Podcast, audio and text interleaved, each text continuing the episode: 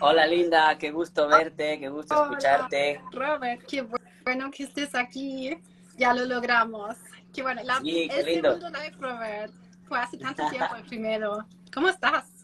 Bien, gustoso de estar acá. Siempre es grato conversar contigo. Me encanta lo que, lo que haces. Y, y lo mismo. Lo mismo para ti, Robert.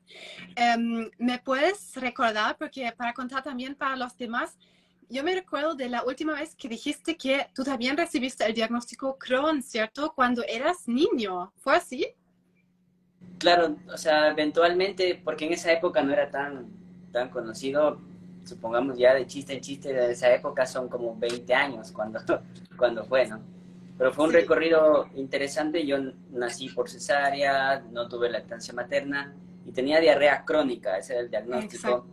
Tuvieron que pasar varios años para que detecten una insuficiencia pancreática inicialmente con un test de triptasa en heces que no se hacía en Latinoamérica, nos tocó tocaba Ujú. enviar el examen a, a otro país, era un relajo. Wow. Entonces, Wow. después de años llegué al diagnóstico de insuficiencia pancreática y claro, como yo no podía procesar las proteínas, no podía procesar las, las, las grasas, pues eventualmente empecé a sangrar y ahí fue donde ya después justamente ya salió la, la protectina elevada, pero me, me, me, me, resonaba que había algo más. ¿no? No, no es como que mi propio cuerpo se ataca y listo, es como que dije, no, hay algo, hay algo más. Y ahí así es como, como llegué a la, al diagnóstico, me tardó mucho tiempo, supongo que a ti te pasó eh, similar, o Sí. quizás tuviste el diagnóstico de imprevisto, pero tardan mucho en Ah, llegar. sí, mucho. Bueno, ahora es más frecuente. Departamentos. Sí. Ahora que está más frecuente, lamentablemente está más frecuente el- el- la enfermedad de Crohn, la colitis ulcerativa está en alza. En, en nuestra época pues no era, no era tan frecuente, entonces como que no, no era tan sospechado. Entonces fue difícil porque era diarrea y creer que a veces sí es solo eh, como que ya te sale, no dices, no, no es que solo es diarrea, es algo, es algo más, algo, algo falta. Y es un camino duro, pero que también si uno le aprovecha, le deja otra perspectiva de la vida, te, te, te enseña que quizás no debes trabajar tanto, no, no, no, Dios no te creó solo para trabajar, te creó para varias Sí. cosas bonitas. Oye, Entonces, fue- pero en tu caso, proceso. en tu caso fuiste niño, ¿qué edad tenías? Fue una travesía, imagínate que las diarreas crónicas empezaron desde que yo nací prácticamente. ¿Y a qué Sí, lo entonces- asocias? ¿Tienes como una razón? ¿Piensas que por la cesárea? Uno de los factores de riesgo es la cesárea, ahora que eh, me gusta hablar contigo porque esas cosas no, no me preguntan a menudo y es lo que a mí me gusta La compartir, esas partes ¿cierto?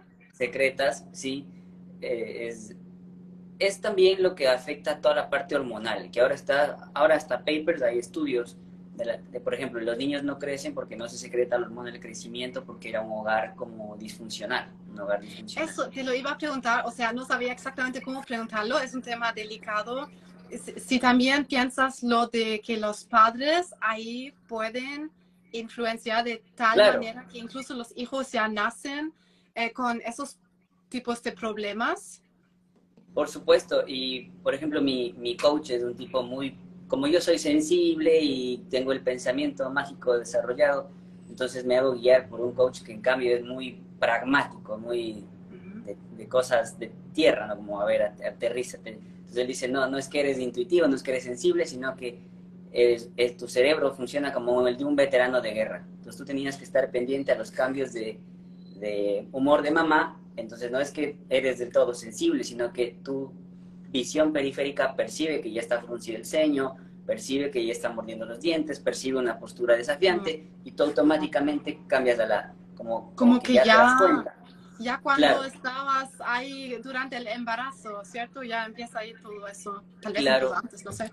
Por supuesto, esa es una. Y la, la otra es que también, o sea, ahora se sabe que ya hay toxinas que en el embarazo pasan. El mercurio pasa, los metales pesados pasan, el aluminio que a veces está en los restaurantes pasa por la, por la barrera hemática hacia el seno. Y a veces se comete ese error. Yo he visto que por más que digan que no, hay ciertos fármacos, hay, mi mamá también sufrió de psoriasis, entonces ella usaba mucho corticoide, mucho cortisol. Oh, ok. Mm. cortisol, eh, tuvo un embarazo muy, muy complicado, en casa, y yo por eso siempre les digo a las mujercitas, sobre todo, cásense con alguien que no sea un hijo más, que en verdad sea una pareja. Bien. yo amo mucho a mi papá, porque mi papá fue como un hermano, al menos las primeras etapas de mi vida, era como un hermano. Mi mamá no tenía esa figura como de, de, una figura masculina, en verdad, que, sea un soporte, creo que es, eso, es, eso es importantísimo. Entonces todo eso influyó, claro, la, la alimentación también, empezó justamente en esa época, empezó a cambiar, ¿no? La gente antes cocinaba con grasas animales, con la manteca, eh, con ese tipo de grasas, pero justo ahí como que se introdujo también el aceite vegetal, los fritos, que fuese como engaño que hubo, ¿no? Que dejen esto, ahora comen el de palma, el de girasol, es el mejor. También siento que eso influyó.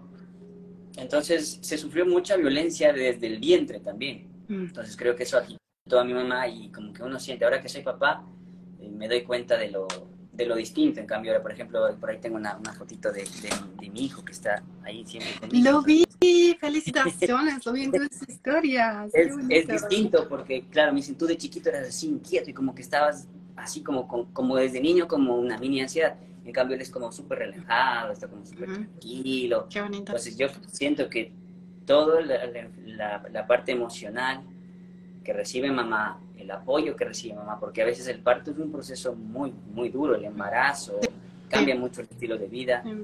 Mamá necesita en verdad como una tribu sana detrás, que, es un respaldo, y si no lo tiene, pues ahí es complejo, es complejo. Eh, y escucharle al cuerpo en el embarazo, de hecho, eso vamos a agregar a nuestros programas, como la nutrición, de la digestión en el embarazo, sobre todo para reflujo.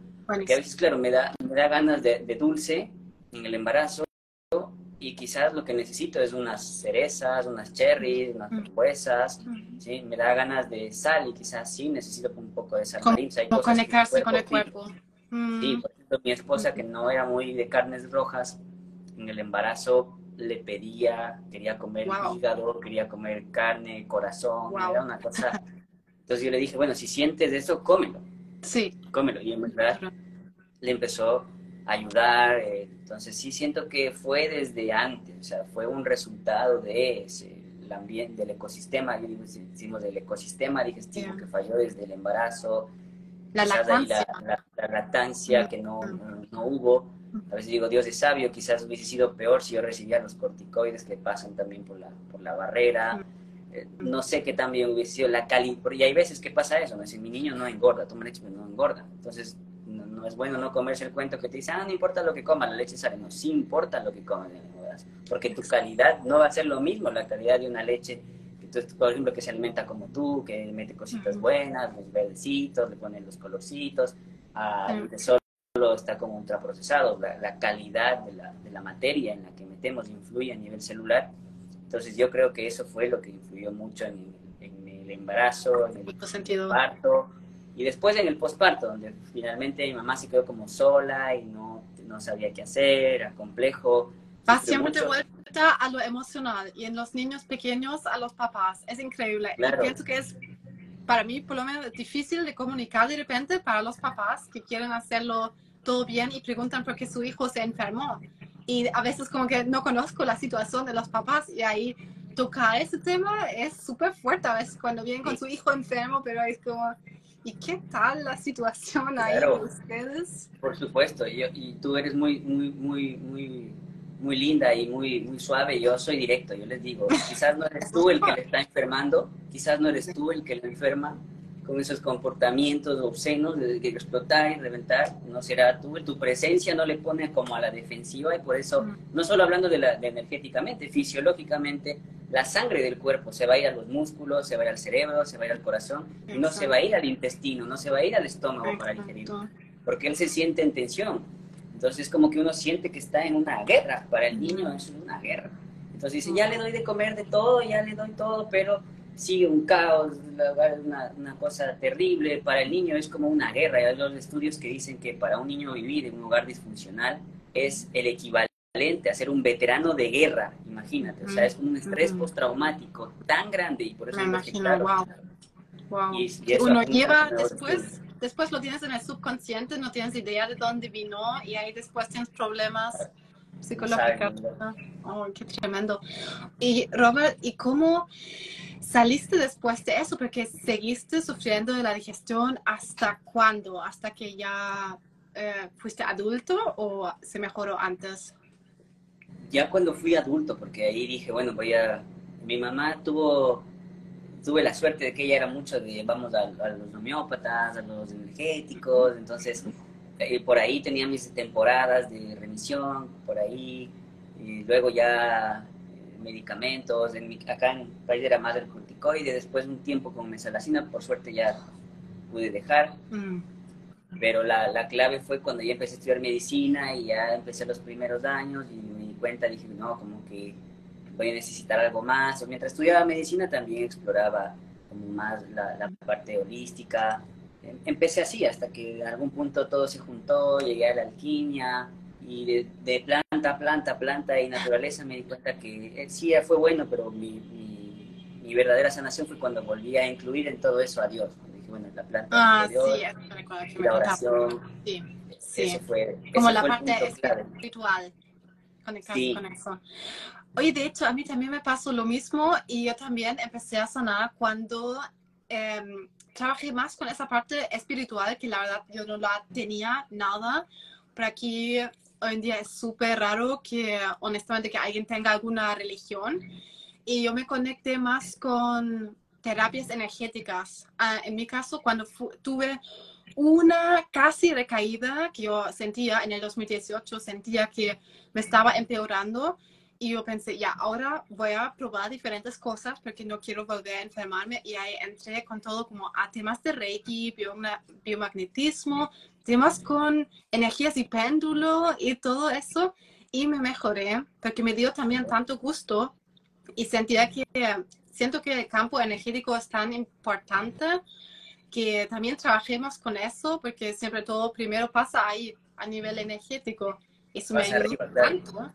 Sí, tanto la parte espiritual, ahí también están comentando. Claro, y, como decimos, no, no, es, no es importante la, religión, pero sí hacer un trabajo que te aliviane el corazón, que te permita quitarte, a veces uno, a veces con la mano en el pecho, sí, eh, papá y mamá fueron así, mamá y papá fueron cocinados y asados, pero no me voy a escudar ahí y mirarme al espejo y decir, chuta, a veces sí me porto como la mierda, a veces sí tengo veneno, a veces sí envidio, a veces sí. O sea, siéntate y empieza también a ver tu sombra para que se pueda liberar. Entonces, todos esos trabajos que tú nos mencionas nos ayudan a que el corazón se saque ciertos venenos que están ahí. Quizás no es tu culpa que estén ahí, pero sí es tu responsabilidad limpiarlo.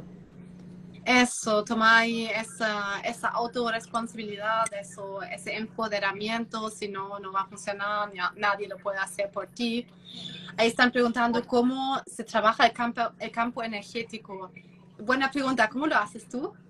Bueno, hay varias formas, tú mencionaste una, el, Reiki es otra. Eh, a mí me gusta aplicar las ciencias antiguas, que es como la, es la, la base de la alquimia en donde veo también, por ejemplo, tu signo del zodiaco, qué es bueno para ti según el día en que naciste. Entra también, claro, la carta natal. En nuestros programas más avanzados vemos la carta del paciente y la carta del mundo. O sea, ¿qué es bueno para mí ahora? Wow. ¿Cierto? Entonces, ¿ahí vas más allá de la enfermedad o ves eso en relación a la enfermedad? Puedo ver la enfermedad y un poquito más allá también, o un poco más atrás también. Por ejemplo, eh, hay predisposiciones. Por ejemplo, hay gente que es de Aries y son muy fogosos, muy, muy la tendencia a enojarse. Entonces es difícil decirle no te enojes, pero sí es fácil decirle, bueno, habla firmemente porque es tu carácter, no, no vayas en contra de la naturaleza, pero no tienes que ser eh, grosero para decir las cosas firmes y como son. Entonces eso les, les ayuda bastante. En cambio otros son más suaves, más sutiles, ¿sí? Y, siento que ambas vías son bonitas, tanto la seca como la húmeda, te permiten llegar a, a, la, divinidad, al creador. Entonces, mientras más tengamos presente al creador en nuestras vidas, es más fácil que el campo se pula solo, porque él siempre nos está buscando. Somos nosotros los que nos alejamos de Dios, del creador. Cuando uno más bien se acerca, el, cambio, el, el campo se, se, se, puede llegar a limpiar solo. Claro que una ayudita, el reiki también es otra forma, el, Reiki justamente de eso, volver a activar los centros para que vuelva vuelvas a estar en armonía con la creación, recordando que el ser humano es parte de la naturaleza. Ahora como que medio se le separa, pero cuando volvemos a ese estado natural, eso se regenera solo ahí. Por ejemplo, uno dice con la meditación. Para mí la meditación fue importante, pero mm, para mí más, más, más fue como el levantarme, hacer lo que tenía que hacer, ser más agradecido, ya no quejarme tanto porque tengo que lavar la basura, tengo que hacer esto. Decía, bueno, qué bonito, tengo una misión de vida, soy importante para... Wow, eso también, ¿cierto? Conectarse como con una misión de vida.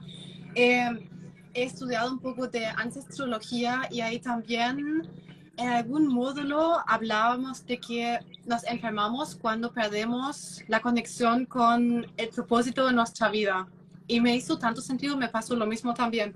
Y la verdad, desde que, desde que me sané, o sea, desde que tengo tan así mi propósito también con mi trabajo, con aquí con lo, con lo digestivo, con Sana Colon, no me enfermo es una cosa de locura. Antes tenía mucha bronquitis, tenía unas hasta eh, pulmonia, así se llama, pulmonia. Sí.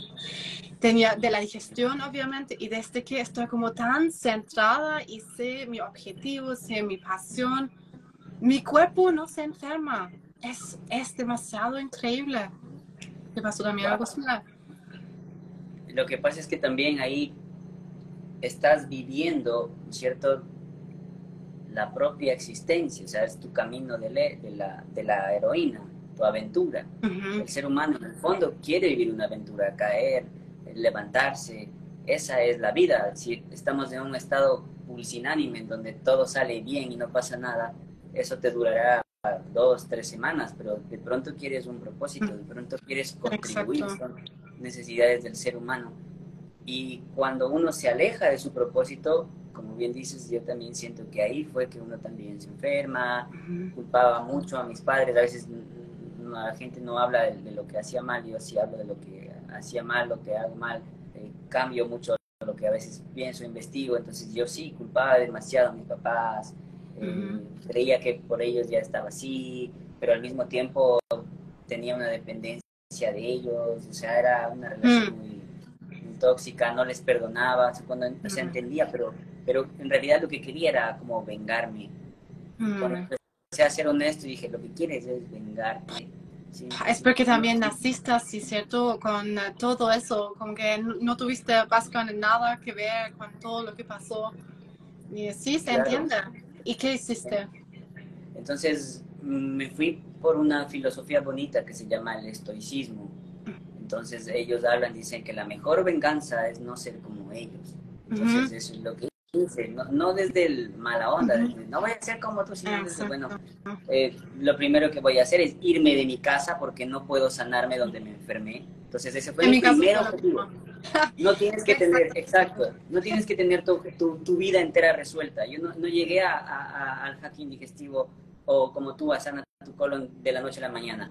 Yo sabía que mi primer objetivo era irme de mi casa. Le pedí a Dios y hacía todo lo posible por irme. Empecé a trabajé de todo, hasta antes de graduarme te, llevaba las camillas, ayudaba a bañar a los pacientes antes de graduarme. Y mira, después me gradué y ahí mismo me dieron un trabajo ya como médico. O sea, las puertas se abrieron, pero tuve que incomodarme. Tuve que hacer cosas que no me gustaban. Y a veces me decían, Robert, dame pasando el videl con la orina del paciente, date lavando. Y yo lo hacía. Empecé, empecé muy, muy, muy, muy desde abajito, pero era libre. Vivía en un cuartito con más amigos y, ahí sentí que empecé a sanarme. Entonces wow. wow, qué bonito.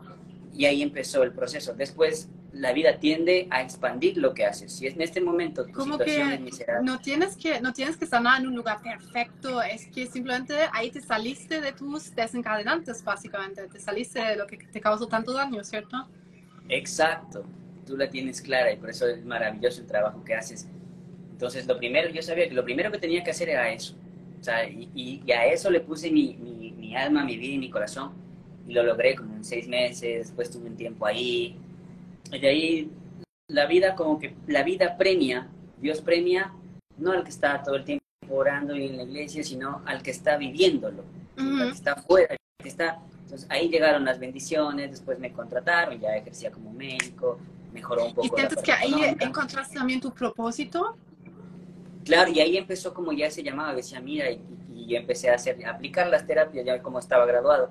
empecé a aplicar en mis consultas las terapias que había aplicado en mí, las terapias anteriores, de cursos que había hecho, hacía acupuntura domicilio, hacía sí, masaje. Bien.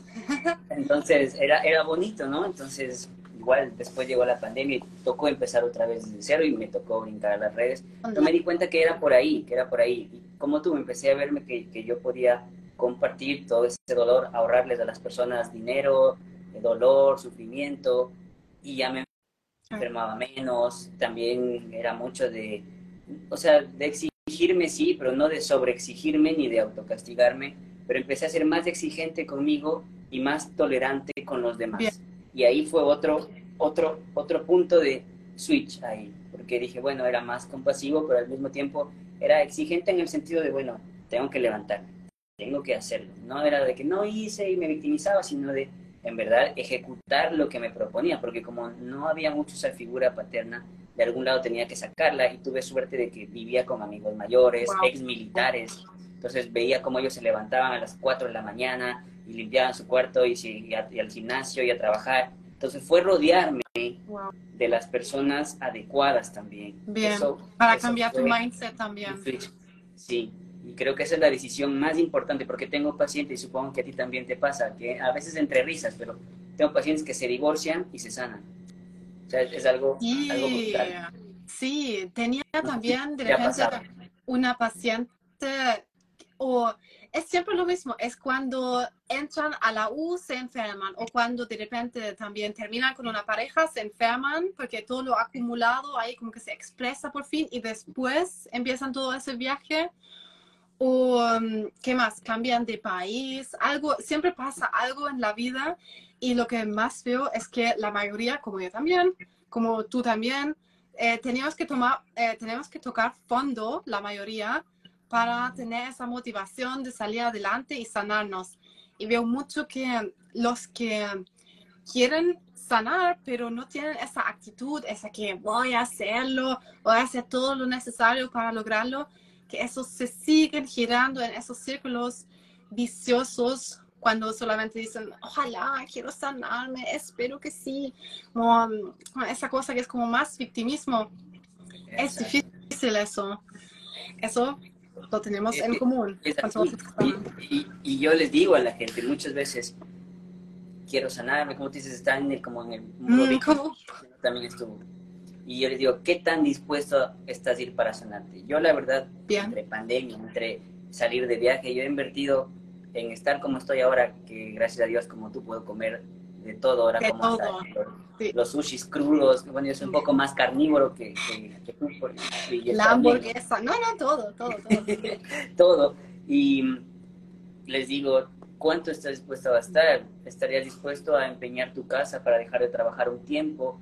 Y es chistoso porque cuando la gente termina teniendo un cáncer, una úlcera, terminan vendiendo su casa, terminan vendiendo su carro. Digo, quizás no, es, no necesitas tanto, pero sí hacer una inversión que valga la pena. Por ejemplo, entrar a un programa de los estudios que tiene su inversión y está bien que cueste porque ahí lo valoras, ahí lo haces. Esos son los las mejores transformaciones salen de esos programas. Yo creo que es porque esa decisión es tan grande de que voy a hacerlo, ya me duele, pero quiero hacerlo y lo hacen y lo logran y se sanan. Es la decisión, es esa determinación. Claro, porque, porque si, no, si no quiero invertirle mil dolaritos al, curso de Linda, es una locura. Y después me da cáncer, me da una úlcera y termino vendiendo mi casa, 20 mil quimioterapias, o sea, es una locura. Y quizás para comprarme el último iPhone, el PlayStation, o sea, es una cuestión de perspectiva, es una cuestión de de perspectiva y qué tan dispuesto estás ahí para sanarte. O sea, si en verdad quieres sanarte, ¿por qué esperas a tener cáncer para ahí sí separarte? ¿Por qué esperas a tener una úlcera para divorciarte? es cierto, es tan fuerte eso, pero la mayoría, a veces, no sé si te pasa también, pero a veces me escriben personas, piden ayuda y después no me escriben más. Y después me vuelven a escribir como en medio año más. Y me escriben de nuevo, estoy tan mal de nuevo, porque con la digestión, bueno, viene como en brotes o en crisis, ¿cierto? Y me vuelven y vuelven a escribir. Hasta que en algún momento la cosa se pone tan mal que dicen que no puedo más, hasta ahí y no más. Y ahí se deciden hacer un cambio. Pero si haríamos eso mucho antes, bueno, tanto se ahorrarían tanto sufrimiento, pero en mi caso fue lo mismo, yo también tuve que tocar fondo claro. con todo para lograr eso. En mi caso, por ejemplo, fue un poco distinto porque yo como ya nací jodido, mi único objetivo en la vida era desjoderme. Ah, Entonces cierto. yo estaba dispuesto a todo. O sea, la, la ventaja es que de, de mis papás, que eran así, que un poco es- aprendí mucho la fuerza. O sea, cogí lo bueno también de ellos. Mi mamá era así, determinada con mi hijo, pero salgo adelante. O sea, aprendí, cogí también lo bueno, aprendí a hacer eso también. Entonces dije, aquí no me importa si yo tengo que endeudarme, si yo tengo, pero yo tengo que estar bien, porque yo creo que en el fondo tuve un sueño en donde yo estaba en un hospital y me pasaba un suero amarillo y, y yo me veía como, como calavérico. Mm, Entonces yo su- intuí, dije ese sueño. No te voy a mentir, consulté con una chica que interpreta los sueños y me dijo, eso es que eh, que estás, estás con cáncer y te están dando quimioterapia. Entonces yo dije, wow, no, no puede ser, yo voy a... Si Dios me alerta puesto esto. Exacto, Mm, entonces empecé a, dije lo que, lo que me cueste y empecé a así invertir en cursos por aquí. Me fui a Estados Unidos, me fui a Europa, me fui, estuve un tiempo en Italia wow. y ya cogí de por aquí y de por allá, pero todos tenían algo en común, lo que tú dices, o sea, ¿qué te desencadena? ¿Qué te enferma? ¿Qué te drena? Exacto, cierto. ¿Por qué sigues de ahí? ¿Por qué sigues de ahí? O sea, Sí. ¿por qué no haces lo primero? A veces dicen, doctor, no sé qué hacer con mi vida. Sálgase de su casa, deje de vivir con sus papás. Va a ver que es otra, otra... Por ahí va. Oye, tengo una pregunta, Robert. La última vez me comentaste, hablábamos de rutinas de autocuidado y ahí tuvimos como una conversación divertida porque salió al final que a veces tu rutina de autocuidado es de hasta cuatro horas en la mañana y te quería preguntar Sí. si todavía es así. Bueno, ahora Ahora, empiezo igual, sigo, sigo, sigo levantándome a las 4 y 44, eso, eso es algo que hago siempre. cuatro, Solo cuatro, era que- cuatro. Sí, Oh. siempre me duermo, me duermo a las 10, 10 y media y me levanto a las 4 y 44. Qué interesante ahora. Aquí tengo, la, es como mi horario, entonces siempre empiezo a las 4 y 44, empieza mi diana general. Wow. Eh, ahora, no, ahora ya no son 4 horas, eh, un poco menos, pero dentro de esas 4 horas está pasar tiempo con mi hijo, Con, es, eh, con él. decir, con tu O hijo. sea, ahora, ahora paso con él. eh, también ahora he empezado como a, a incluirle en lo que en lo que hago, que me vea. O sea, ahora tuve la mira que es bueno dejarse tiempo porque la vida cambia y ahora pues paso con él, tengo tiempo para él. Qué Él se ha vuelto como ese motor y ha mejorado mucho. Puedo, ahora estoy trabajando un poquito más, cogiendo, porque a veces no, no cojo tantos pacientes. Me gusta trabajar con gente comprometida, la verdad, solo con las personas que, Sí. que están listas. Entonces ahora he podido coger, trabajar un poquito más, darme ese impulso y, y pues lo he metido a mi hijo en esas, en esas Bonito. horas No, eso, sí, eso es lo bueno también. ¿Y qué haces con mi como... esposa. Ah, ¿cómo? y también con mi esposa Sí. ahí, entonces de ahí viste en el horario, dice como desde las, antes era desde las 4 como hasta las 11, ahora es desde las 4 como hasta las 9 y media, porque el resto es con la familia, la familia, la familia, siento que ahora esa es mi, esa es mi obligación ahora. y- ¿Tienes como una hora, eh, una hora, como se dice, como fixa de trabajo o mezclas? ¿O tienes como una hora que dices que ya, hoy, ahora me desconecto y listo? Eh, ten- tengo, por ejemplo, los miércoles grabo el contenido desde las 10 hasta la- las 11 o 12. Eh, los pacientes... Oh. Forma de que de que yo, la un- eso, entonces los miércoles grabo el contenido desde las 10 hasta las 11 o hasta las 12, grabo el contenido para la semana. Los pacientes que tengo ahora son solo, o sea, solo los que han entrado al programa del hacking digestivo pueden acceder a una cita conmigo, ya no, ya no hago citas uno a uno, ujú. mm, a menos que ingreses al programa, donde en verdad lo primero que te enseño es cómo organizar tu tiempo, tu día, cómo Es crear un espacio para eso. sanarte. De hecho, lo pregunto Sí. porque esa, ese tema de la gestión del estrés es tan importante para todos. Todos siempre dicen, ¿cómo puedo tener menos estrés? ¿Qué puedo hacer? No tengo tiempo para autocuidado ni para nada más. Y Claro. cómo lo haces tú. Y si no, es que a veces no estás estresado, estás desorganizado nomás. ¿Cierto?